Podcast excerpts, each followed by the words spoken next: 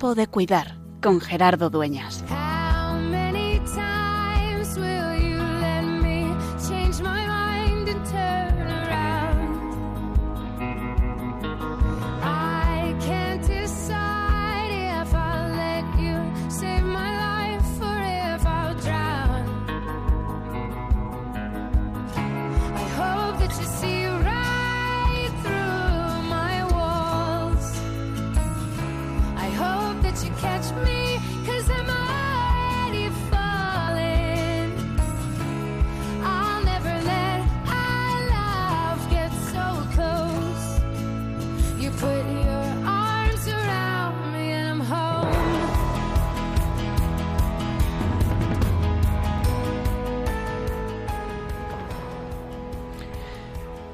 Hay pocas experiencias más bonitas, más profundas, también más duras a la vez, que la de poder acompañar a alguien al final de esta vida. Al final de la vida ya no hay momentos para la duda o para la superficialidad o para perderlo, porque lo que no queda es tiempo. Y por eso el poder acompañar ese momento único del dejar esta vida y pasar a la eterna, a la definitiva, es un auténtico regalo. Es entrar en un terreno auténticamente sagrado, donde como Moisés soy invitado a descalzarme, a dejar mi orgullo, a dejar mis propias ideas, a dejar mi superficialidad para pisar en el terreno sagrado del corazón del otro. Acompañar al final de la vida es ayudar a elaborar el perdón, aprender a despedirse de aquello que a uno le apasiona, a plantearse ante la incertidumbre de qué hay al otro lado de la muerte, ser capaz de despedir a un ser querido, de poner algo de alegría en medio de una situación delicada para los seres queridos. Pero es siempre una oportunidad única de estar, de acompañar.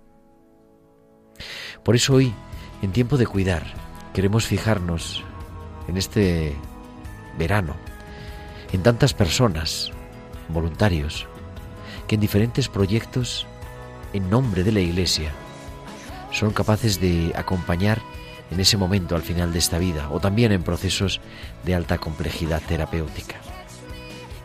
Dice el Papa Francisco, tenemos que darle a nuestro caminar el ritmo sanador de la proximidad, con una mirada respetuosa y llena de compasión, que al mismo tiempo sane, libere y aliente a madurar en la vida cristiana.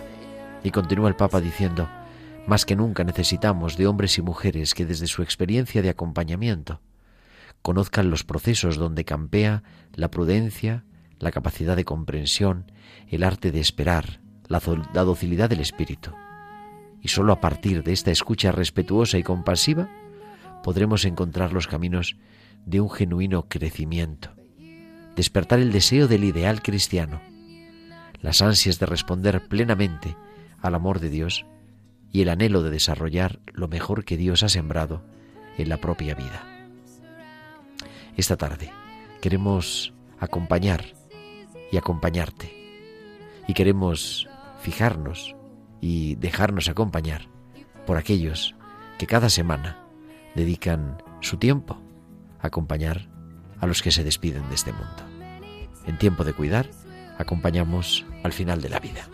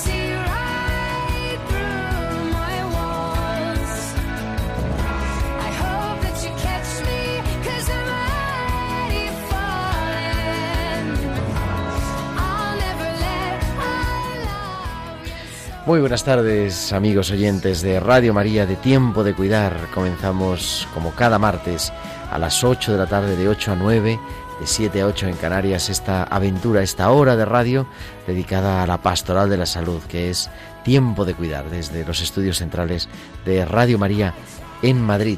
Y hoy dedicado a un proyecto bonito que yo creo que es puntero, resulta puntero en la Iglesia en España. Le han llamado el proyecto de acompañamiento plus, el proyecto de acompañamiento cruz, ¿no? La cruz puesta como un signo de más. Acompañamiento plus, porque quiere ser un acompañamiento integral a personas al final de esta vida o en procesos de alta complejidad terapéutica, como decíamos en el editorial del comienzo. Y vamos a hablar pues con alguna de las personas que han estado en la ideación de este proyecto, pero sobre todo en la segunda parte de nuestro programa vamos a hablar con varios voluntarios que están dedicando, como decíamos, pues un tiempo de su semana, un tiempo de su vida gratuita y desinteresadamente a acompañar a los demás. Vamos a viajar hasta el Hospital Ramón y Cajal en Madrid y también al Hospital La Paz, dos de los hospitales en los que se está implementando este proyecto de acompañamiento integral acompañamiento espiritual, acompañamiento religioso, acompañamiento también emocional.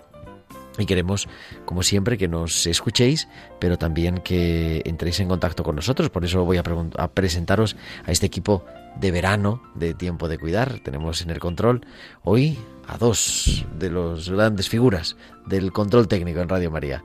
Javier Pérez, muy buenas tardes, Javi. Buenas tardes, Gerardo. Y a su lado, también en hoy en labores de control, Pilar Martínez Moreno. Pilar, muy buenas tardes. Buenas tardes, encantada de ayudarte, ya lo sabes. Que le ha puesto tanto calor con el aire acondicionado, tiene esta voz se ha quedado así. Pero yo también estoy ahí con la voz más o menos. Y Pilar, decíamos que no solamente queremos que nos escuchen, sino que también nuestros oyentes nos cuenten cosas. Claro, pueden comunicarse con nosotros con sus comentarios en nuestro correo electrónico tiempo de cuidar arroba radiomaria.es y en las redes sociales. En Facebook somos Radio María España y en Twitter arroba Radio María Spain. Además pueden publicar sus comentarios con el hashtag tiempo de cuidar. Pues ahí estamos en todas nuestras redes y comenzamos este tiempo de cuidar dedicado al acompañamiento plus, a poner esperanza en medio del final de esta vida.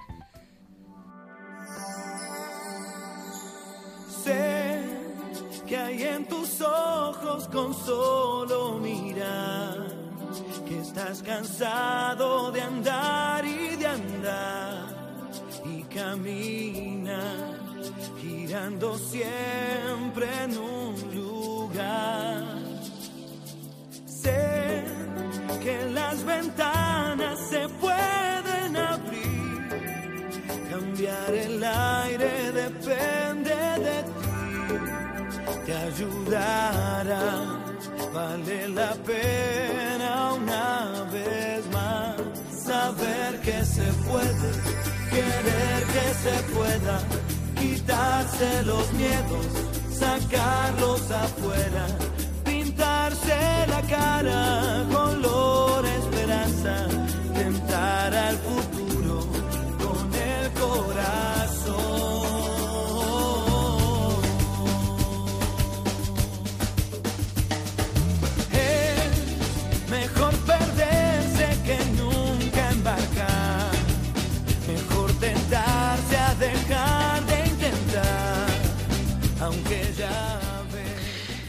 La sociedad actual enfoca la muerte y en general, por extensión, los procesos de gran discapacidad, los estados de coma o situaciones similares como un fracaso y un punto final. En general, se trata de posponer su llegada o en ocasiones hasta de ignorar al que sufre como una forma de no extender y socializar el dolor que causa la asimilación de la, situación concreta.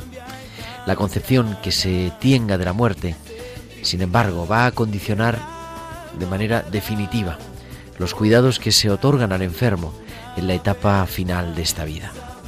Un modelo basado en una concepción puramente biológica es una de las mayores barreras al desarrollo de la atención humanizada del proceso de morir.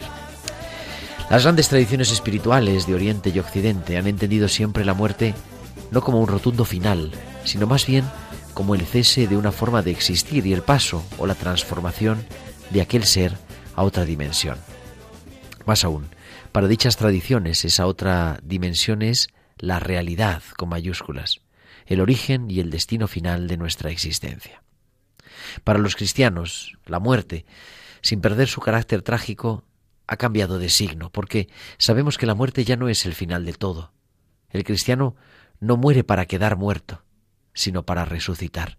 La muerte ya no tiene la última palabra.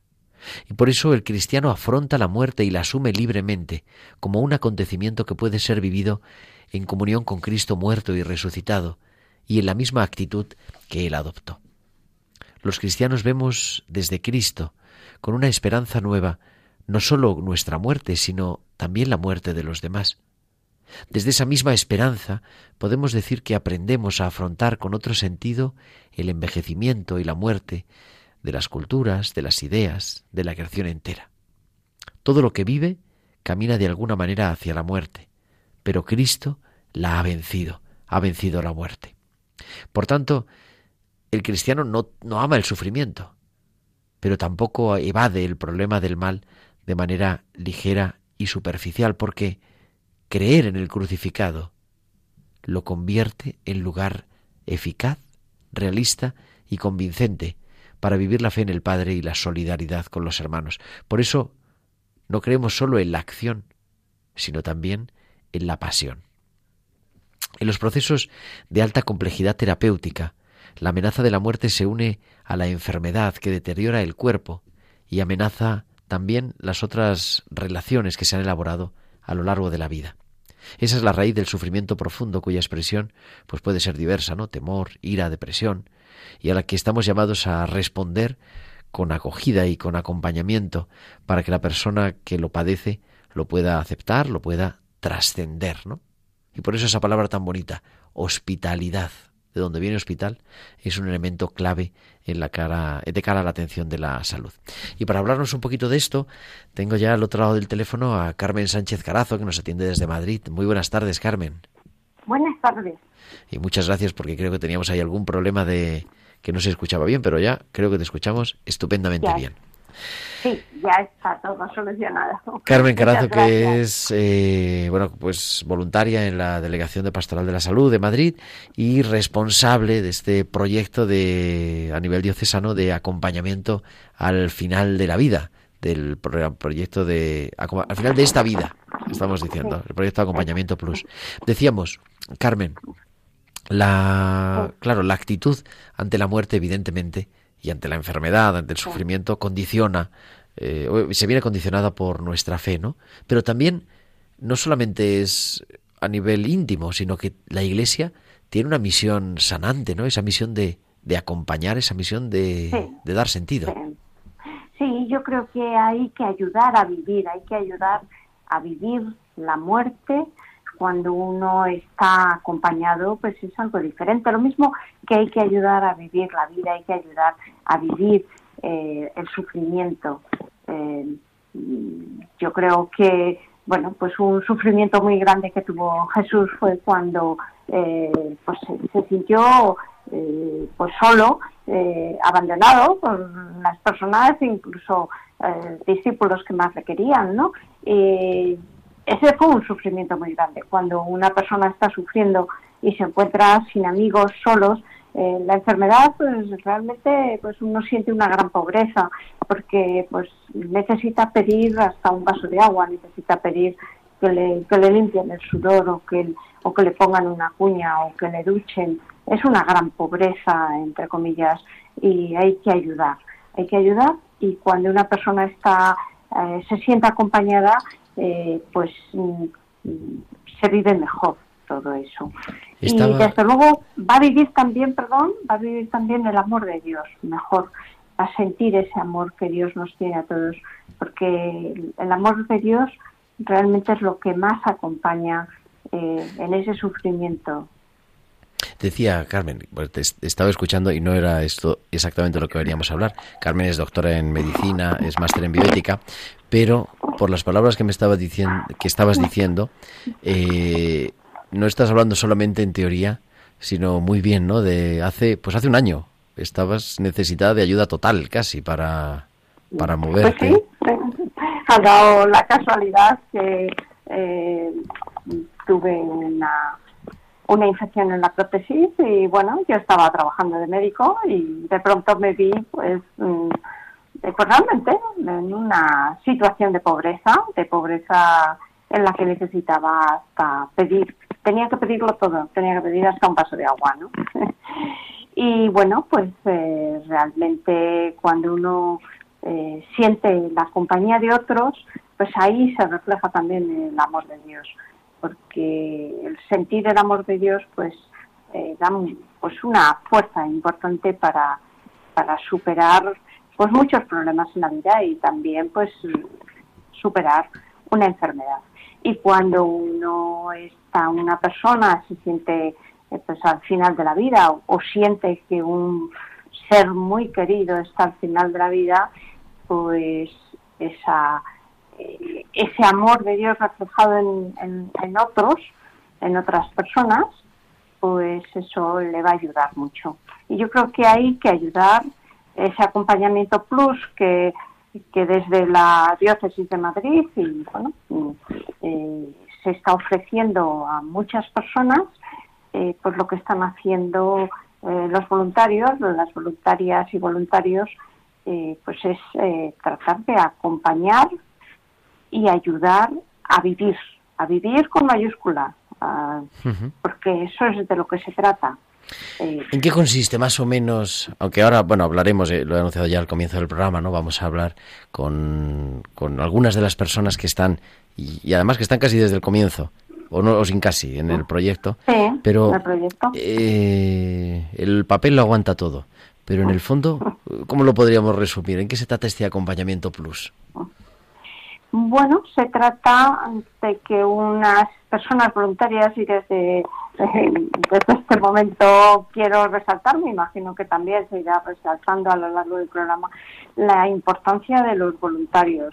El voluntariado es algo muy importante mm, para, eh, para la ayuda, para la iglesia, pero también para uno mismo, porque porque realmente eh, un voluntario ayuda a otros, pero se ayuda mucho a sí mismo.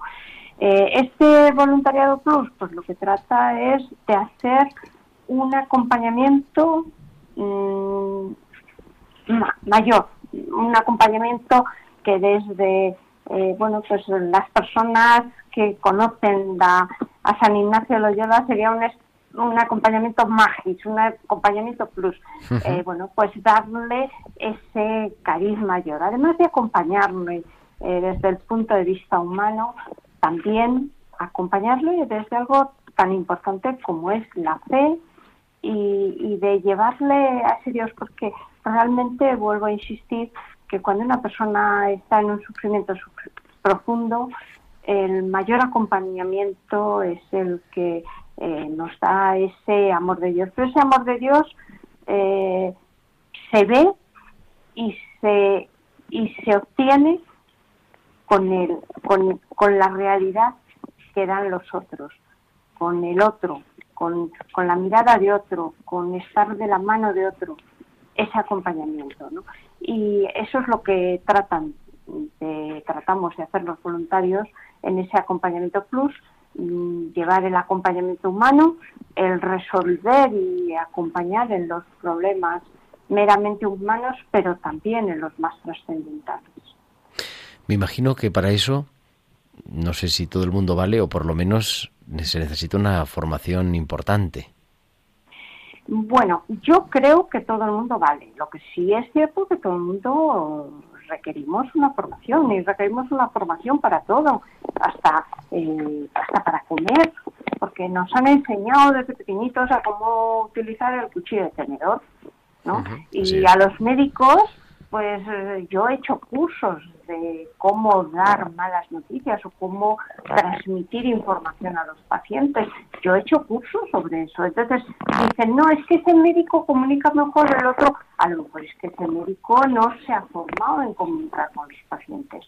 Eh, eh, hay que también hay que formarse, hay que formarse. Yo creo que eh, todos tenemos una responsabilidad de formarnos en lo que vayamos haciendo.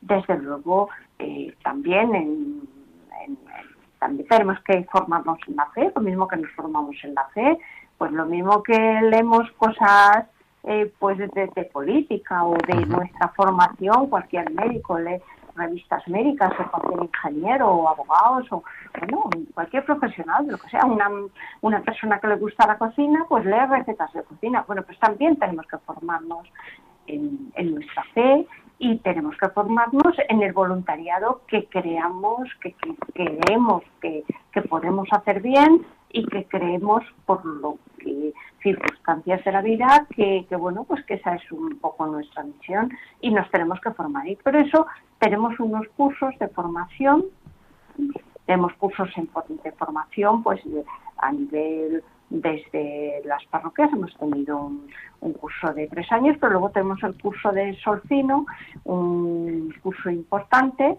en el que, bueno, pues será una formación sobre acompañamiento eh, al final de la vida.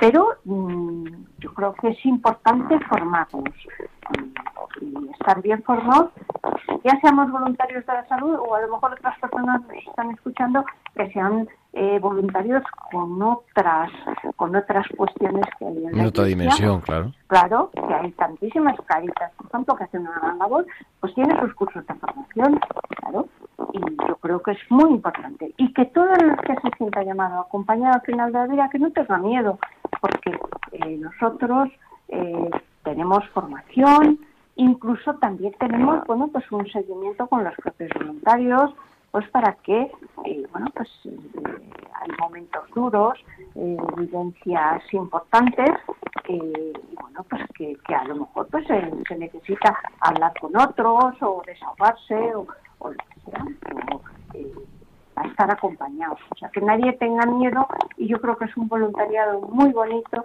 y muy importante en esta situación en la que estamos viviendo de la del final de la vida, porque yo creo que hoy día ante bueno pues eh, posibles normativas que nos van a venir porque eh, pues dentro de nada se va a comenzar a, a, discutir en el Congreso de los Diputados pues leyes como de la eutanasia o demás creo que hay que ayudar a vivir a vivir con mayúscula por supuesto que la persona que tenga dolores hay que quitarle los dolores, pero hay que ayudarle a vivir.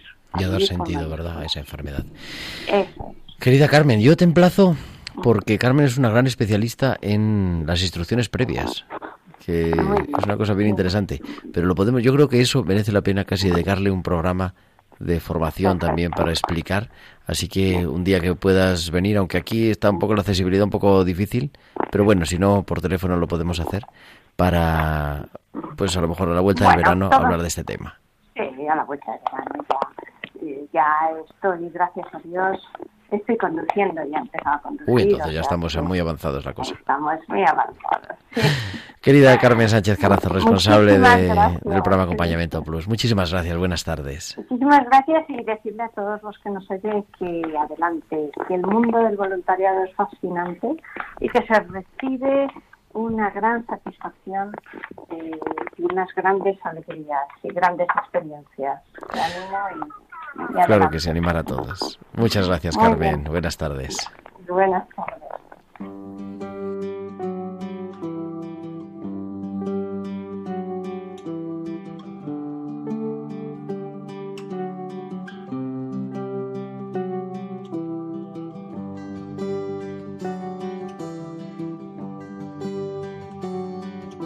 Mientras haya un horizonte en esta tierra,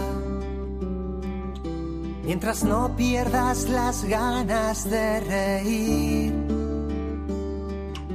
mientras brille en nuestro cielo alguna estrella, no te rindas, no te canses de vivir, todo va a ir bien todo va a ir bien. Todo,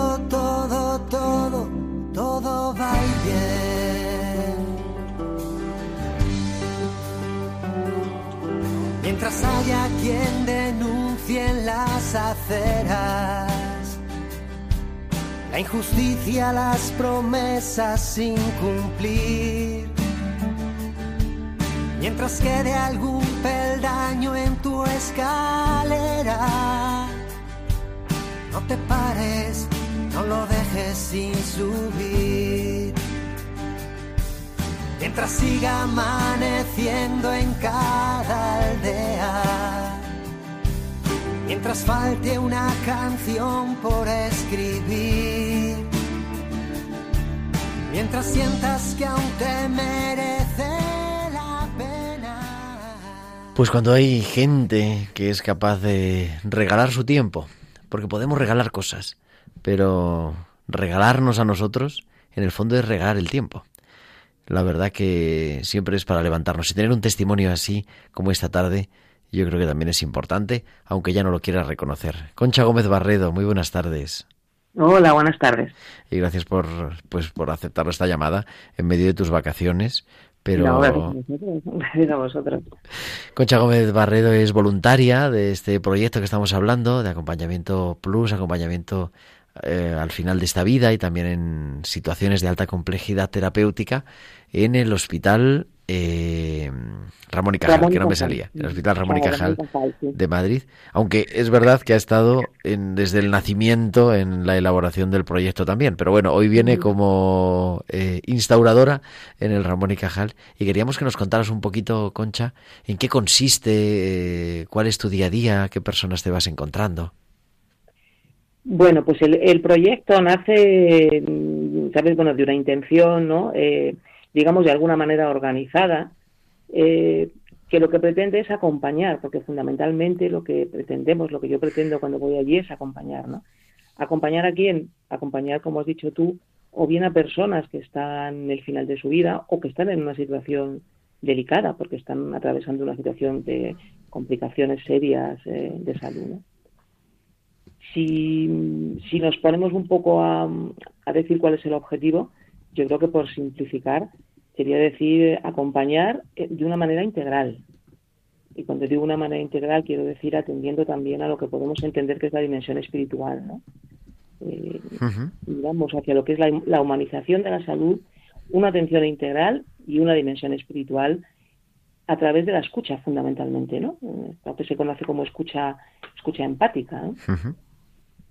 Decían uno de los grandes autores que había tres inventos, ¿no? Que habían cambiado el mundo: la rueda, la pólvora y la escucha. Y la escucha, sí, efectivamente, efectivamente. Sí, el poder, el poder transformador que tiene la escucha, ¿no? Transformador, y en este contexto, digamos, transformador del sufrimiento, ¿no? Acompañamos en situaciones en las que se sufre, no eliminamos el sufrimiento, porque eso no es posible, pero es verdad que con esta escucha empática se transforma, ¿no? Es- es- eso es- a eso se aspira, ¿no? Si se vive acompañado, cualquier cosa que se vive acompañado, se vive, se vive mejor, ¿no? Y evidentemente ahí hay una compañía de la familia, de los profesionales, que eso es, eh, cada uno ocupa su sitio y es importantísimo. Nosotros aportamos nuestro granito, ¿no? Nuestro pequeño grano de arena. ¿Y en qué consiste así en, en- en la práctica? ¿Qué haces cuando llegas al hospital? Pues mira, yo estoy, este es un proyecto, como tú has dicho, que ha empezado hace relativamente poco, estamos desde hace cuatro meses allí en Ramón y Cajal. Yo estoy ahora mismo en geriatría, entonces en el servicio de geriatría, y la práctica mía consiste, bueno, pues mm, primero yo particularmente, como dependemos del SAR, ¿no? que es el Servicio de Atención Religiosa Católica, digamos que es un poco donde estamos insertos, eh, el proyecto nuestro está inserto ahí, ¿no? y, y- y dada mi, mi, mi condición y mi ser personal, pues yo empiezo asistiendo a la Eucaristía, porque a mí, pues eso de alguna manera me da un punto de partida, ¿no? Ese, donde también yo puedo coger fuerzas y eso, eso- eso es un momento, ¿no? En que comparto además con, con los capellanes, que después puedo a lo mejor hablar con ellos y a continuación subo a, la- a las habitaciones. Ahí tengo, o bien tengo alguna referencia que me han dejado ya de una persona a la que pues a la que eh, visitar, a la que acompañar, o, o yo, bueno, pues me dejo llevar un poco también por mi, a lo mejor no sé si por mi intuición, ¿no? Y entonces pues a lo mejor entro en una habitación y me presento, digo quién soy, el nombre de quién estoy allí, me ofrezco para, eh, pues por si puedo útil en algo, ¿no? Y a mí pues me he podido encontrar de situaciones en las que la persona que está allí, o bien un familiar o un acompañante, ¿no? Me dice que si puede salir un momento a hacer algo, porque no sé, pues que es urgente salir, o mm, pongo, o al revés, lo que hago es esta persona está sola, la persona, el enfermo está solo, la persona que está enferma está sola, y mm, charlo con ellos que son situaciones muy diferentes, ¿no? No, no se puede hablar de una situación patrón. Yo voy y cada día me voy encontrando con una cosa distinta, una realidad distinta, ¿no? Claro, es que los, es pacientes a los que acompañas no están para cubrir, para ajustarse a lo que tú llevas preconcebido, sino que ellos viven su vida por su cuenta, ¿no? Claro, y en, y en- y en geriatría te encuentras con personas, a lo mejor, eh, claro, obviamente de mucha edad, ¿no? Algunos que tienen la cabeza muy clara y, y entonces, pues, la, la, la, la- digamos que eh, la relación o la entrevista o la charla puede ir a lo mejor más en el sentido de que ellos recuerdan, te cuentan cosas. eh, sabes que una de las eh, una de las cosas que, que se necesita al final es como reconciliarse un poco de la propia vida, ¿no? Hacer una relectura y tal, entonces la comparten contigo, ¿no? O no, o acompañas a alguien que en ese momento está teniendo, pues yo te podría decir, incluso alucinaciones, ¿no? Y entonces pues tú lo que haces es respirar ahí al lado con ella y, y hacer un poquito de presencia, ¿no? Y te digo, es que cada, cada, una vez que llegas allí, con lo que te vas a encontrar cada día es con una cosa diferente. Y vas trabajando también en, porque yo creo que puede resultar interesante, ¿no? Como eh, coordinación, que no me salía la palabra, con el resto del equipo, claro. Sí, porque es una claro. atención, o sea, Sí. todo el mundo está en torno al, al anciano en este caso, ¿no? Sí, Y cada uno aporta su... su... Pero esa- esa- ese es el objetivo, ¿de acuerdo? Es decir, cuando este, o en la medida en la que el proyecto se vaya vaya madurando y se vaya desarrollando, el objetivo es un trabajo en red, ¿no? De todos los profesionales, de bueno, y, y ese es el objetivo. No es fácil y sobre todo no es fácil en un hospital tan grande como el Ramón, como el Ramón y Cajal, ¿no? Pero ese es el objetivo, ¿de acuerdo? Y, y- y desde luego yo lo, lo que me he encontrado hasta ahora ha sido un personal muy dispuesto a colaborar, muy acogedor. mm, Quiero decir que la experiencia es muy positiva, pero trabajar en red, que es el objetivo, no es fácil, ¿no? Y ya te digo, no es fácil en un sitio tan grande como el Ramón y Cajal. Pero bueno, en eso estamos, ¿no? Sí. La gente pide el servicio, eh, ya forma parte como de la cartera de servicios de la unidad de geriatría o... o- Sí, sí, lo que Digo, si hay algún oyente que nos está oyendo, claro, tiene que dar la casualidad de estar ahora mismo... Claro, sí, sí, bueno, eso, de hecho, sabes que hay un servicio de, de capellanía, ¿no? Que está todos los días cubriendo las 24 horas. Entonces, eh, nosotros estamos un poco colaborando con ellos, ¿no? Yo estoy un poco colaborando con ellos. Mm, Sí que hay eh, personas con las que entablas una relación, porque puedes hacer una visita. Ten en cuenta que el voluntariado también eh, tiene un tiempo limitado, quiero decir. Un voluntario, en el caso yo, que soy una voluntaria, pues va a un número de horas muy limitadas a la semana. O sea, no es como un profesional que está allí ocho horas diarias, ¿no? Cinco días a la semana. Pero sí, sí, se va, mm, se va, o sea, se tiene en cuenta que está allí, se tiene en cuenta sobre todo por parte de los profesionales con los que he estado hablando la posibilidad de desarrollarlo. Incluso ahora mismo estamos en conversaciones con otros servicios para, para o con supervisoras de enfermería, con jefes de departamentos, para ampliarlo a, a otros servicios, como por ejemplo el de hematología o el de oncología. Eh, el Ramón y Cajal como tal no tiene una sección de paliativos, los tiene un poco repartidos por secciones, ¿no?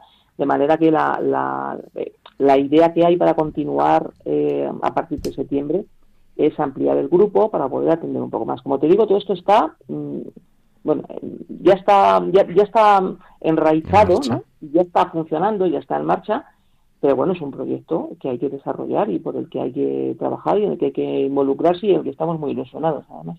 Qué bien. Concha, para terminar, ¿y a ti, a nivel personal, no sé, a nivel personal, a nivel de fe, a nivel de... Me imagino que, que algo te toca, ¿no? No, claro, fundamentalmente, claro. Esto, o sea, para hacer el voluntariado se pueden tener diferentes motivaciones que a lo mejor en la raíz siempre son la misma, ¿no? Eh, es ir un poquito más allá de lo que de, nuestros intereses más personales, que no por ser personales son malos, porque hay muchos que son muy buenos, ¿no? La familia, el trabajo, eso.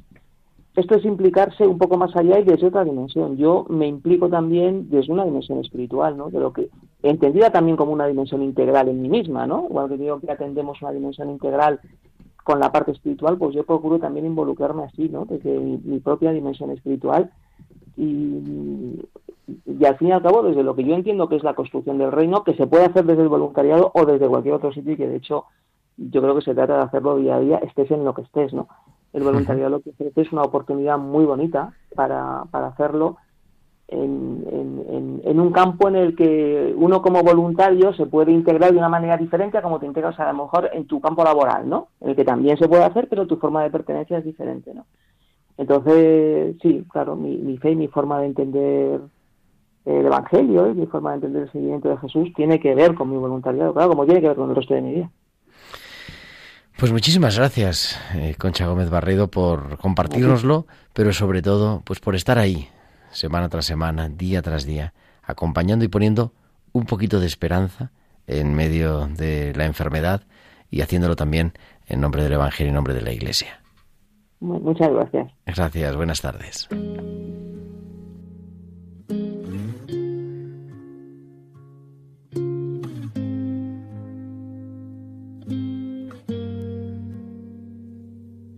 Hay historias de amor que nunca terminan, que se esconden tras la vuelta de tu esquina que bailan sobre un solo pie, que reman con un remo, que beben sin sed.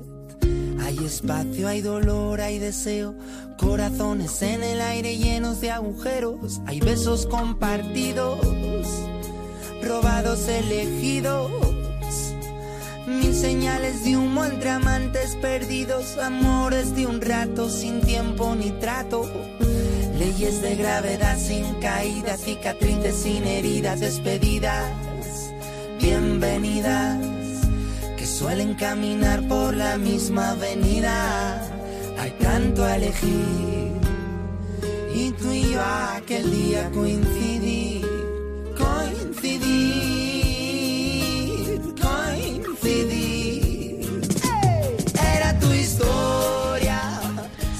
Continuamos en Tiempo de Cuidar en Radio María cada martes de 8 a 9, de 7 a 8 en Canarias y hoy fijándonos en este voluntariado al final de esta vida. Y para cerrar el programa tenemos unos invitados muy especiales. Nos escucha ya, está al otro lado del teléfono, eh, Tomás Sanz. Muy buenas tardes, Tomás. Muy buenas tardes, Gerardo, y muy buenas tardes a todos los oyentes de Radio María. Gracias siempre por, por estar disponible, no solo para la radio, pero también para tiempo, para tiempo de cuidar en Radio María. Tomás es diácono de la Iglesia de Madrid y es el responsable del proyecto de acompañamiento integral al final de la vida en el Hospital La Paz. Creo que es así, ¿no? Efectivamente, Gerardo. Un proyecto que ha comenzado ya hace dos años, me parece. Pues un poquito más de dos años. Eh, en abril de este año 2019 hicimos los dos años y que es, pues yo creo que un proyecto puntero a nivel nacional de acompañamiento en cuidados paliativos en un hospital público. Esa es la, especificidad, ¿no? Y haciéndolo, pues como un capellán más, un capellán en este caso voluntario, pero bueno, un capellán más desde el servicio de atención religiosa, acompañando a la persona al final de esta vida. ¿En qué consiste más o menos la tarea? Bueno, primero decir que es una tarea apasionante. Eh, básicamente, lo que nosotros hacemos es eh, un acompañamiento a las personas que se encuentran en una etapa de su vida que es especialmente significativa para la dimensión espiritual. ¿Por qué? Pues porque acompañamos a personas que están en una situación de enfermedad avanzada, es decir, al final de la vida, ¿no?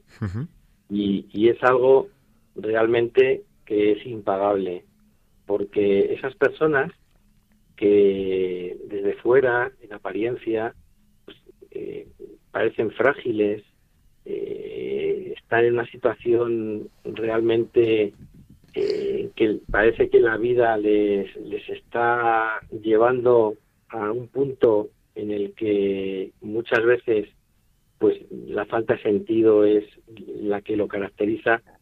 Sin embargo, eh, nos dan lecciones de vida un día con otro, cada vez que, nos permiten estar con ellas en el hospital. Estás hablando y yo creo que tenemos ya al otro lado del teléfono, a, porque estás hablando en plural nosotros y tenemos a una de las voluntarias de tu equipo, que es Ana Barceló. Muy buenas tardes, Ana. Hola Gerardo, buenas tardes. Y gracias también por, por aceptar la llamada de Radio María. Eh, Tomás, nos estabas contando. Es la verdad que una oportunidad poder acompañar en paliativos. Me imagino que también es algo muy duro, ¿no? Muchas personas, especialmente cuidadores, ¿no? Familia muy cercana de las personas a las que acompañamos, de los enfermos, ¿no? Pues nos hacen esa misma pregunta.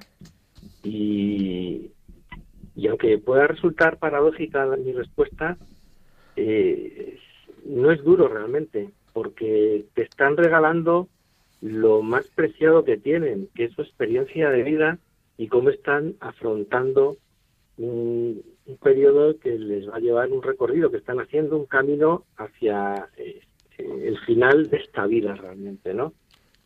Y, eso lo compensa absolutamente todo. Cuando una persona eh, te brinda lo más íntimo, lo más auténtico, su tesoro, eh, es algo que hace que, cualquier dureza o cualquier situación eh, que pueda parecer de, bloqueo difícil, pues encuentres la motivación para poder superarlo realmente.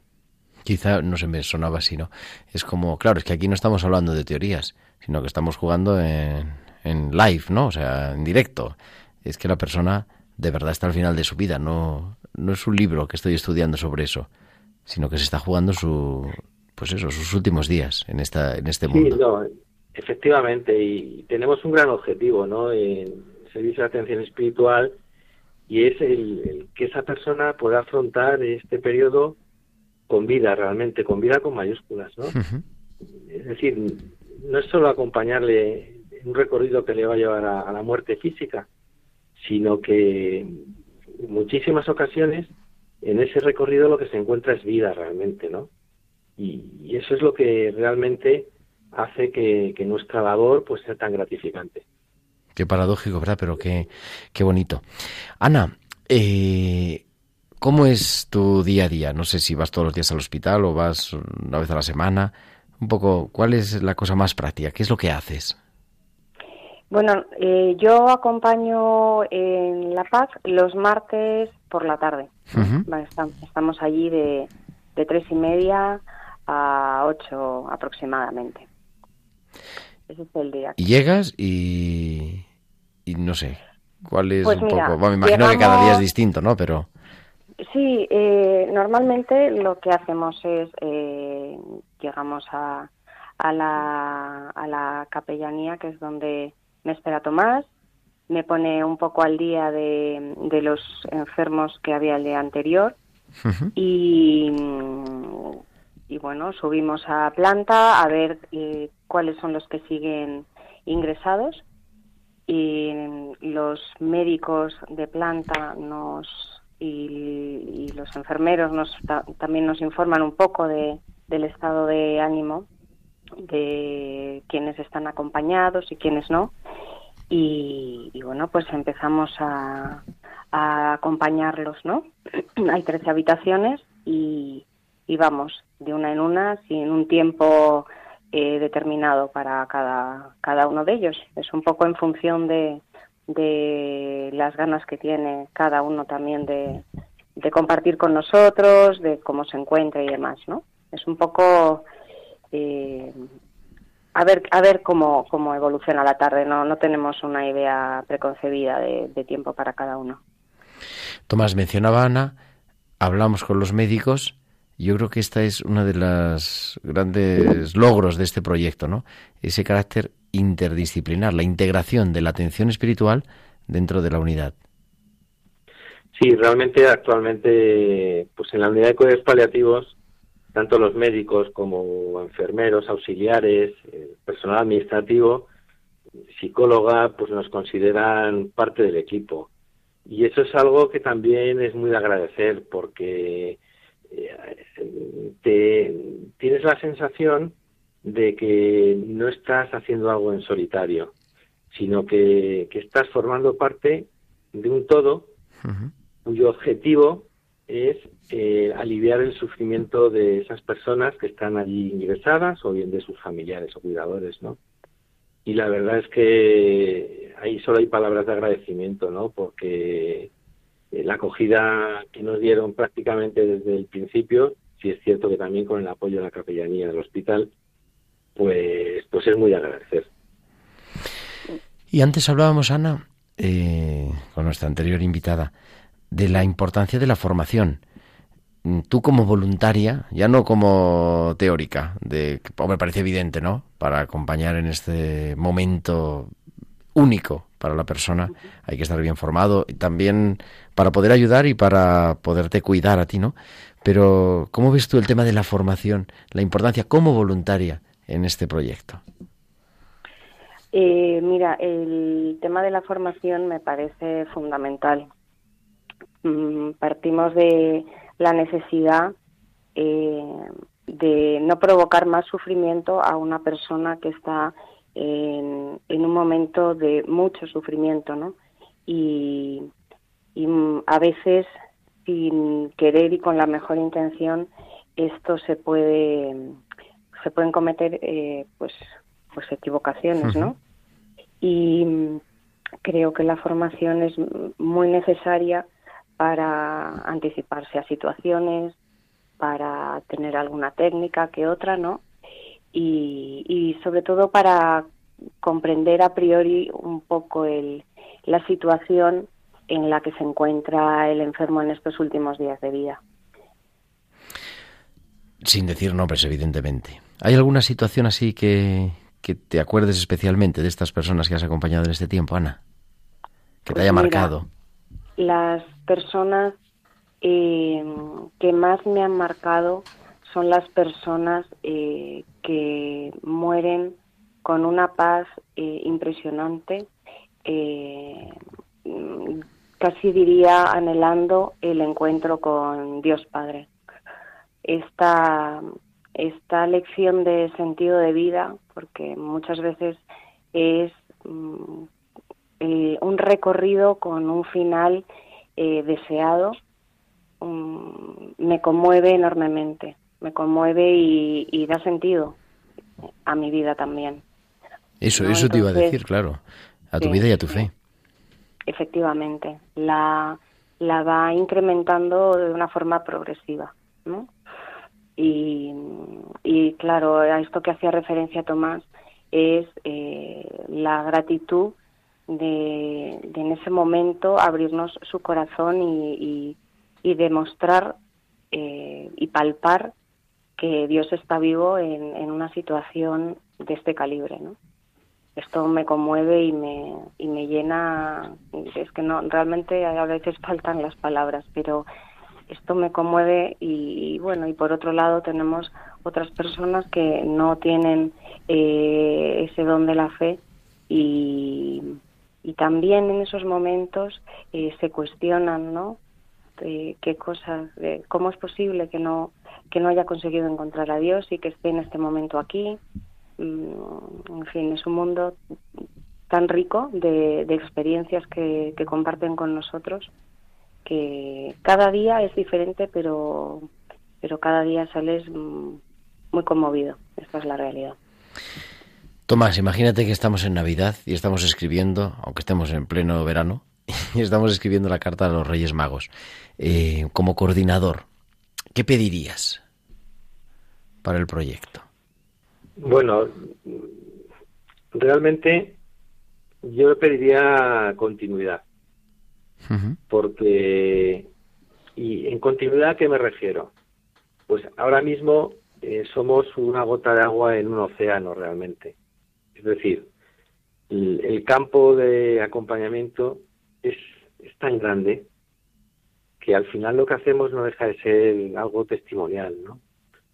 Y, y, claro, cuando pienso que con mayores recursos pues podríamos eh, acompañar a más personas, pues yo lo que le pediría a los Reyes Magos realmente, ¿no? Una, una mayor disponibilidad eh, y una consolidación de, esto que es algo maravilloso, porque eh, tenemos que pensar que es que nosotros acompañamos de manera incondicional a las personas que están allí, con independencia de su credo, con independencia de sus valores, con independencia de sus creencias y, y al final es un encuentro entre, entre personas, ¿no? Y eso es eso es tan evangélico realmente. Esa cultura del encuentro, ¿no? Que dice el Papa Francisco tanto. Sí, sí sin dudarlo, sin dudarlo. Y antes hablabais de la formación y comentaba Ana también un poco la metodología, ¿no? Y, a lo mejor algún oyente pues ha podido tener la impresión de, de que hay una parte de improvisación, y es cierto, ¿no? Pero también quiero dejar claro eh, que es muy importante no solo la formación teórica, sino luego la experiencia práctica y que nosotros eh, aplicamos un modelo de intervención, de acompañamiento espiritual en clínica, que está, está validado realmente ¿no? y está consensuado con, el equipo de la unidad. Y, y, eso pues también nos da una tranquilidad, ¿no? En el sentido de, de que nos movemos por un territorio del cual tenemos unos mapas aunque en esos mapas no están puestos todos los nombres ¿no? de los lugares. Y eso también es lo bonito de, la labor que realizamos, ¿no? Que, cada día es distinta, distinta porque cada persona, absolutamente todas, somos diferentes. Pues queridos Tomás Sanz, eh, coordinador del proyecto de acompañamiento al final de la vida del Hospital La Paz y una de las voluntarias de este proyecto, Ana Barceló. Muchísimas gracias, muchísimas gracias por contarnos en medio de este verano lo que hacéis, lo que seguís haciendo cada semana o, varias veces a la semana, pero sobre todo gracias en, por hacerlo, gracias por hacerlo posible. Muchas gracias Gerardo, a, ti especialmente y a la radio por dar voz a este proyecto, ¿no? Y, gracias especialmente pues a todas aquellas personas que, nos han permitido acompañarla, tanto familiares como enfermos, y pedir a todos los que ya están junto al Padre, que son muchos, que, intercedan, que intercedan por, por esta labor que ha empezado la Iglesia de Madrid y que esperemos que bueno pues que se contagie realmente, ¿no? Porque es una manera distinta de acompañar que llega, que llega de manera incondicional a todas las personas. Pues muchísimas gracias. Muy buenas tardes. Gracias a ti, Gerardo.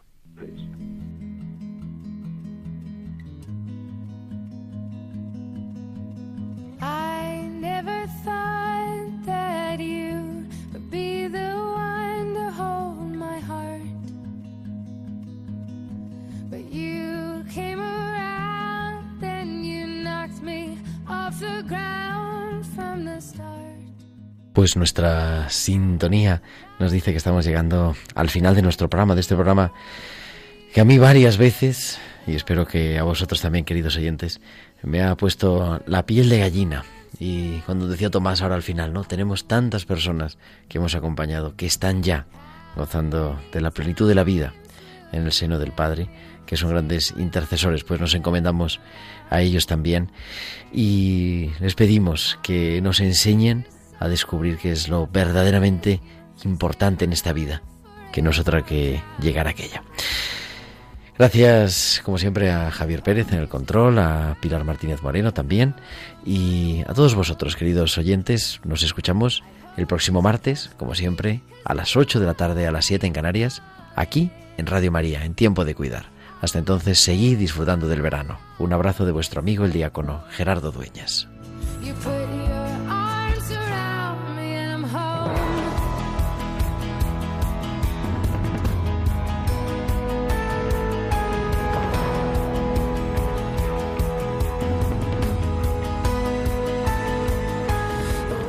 Han escuchado Tiempo de Cuidar con Gerardo Dueñas.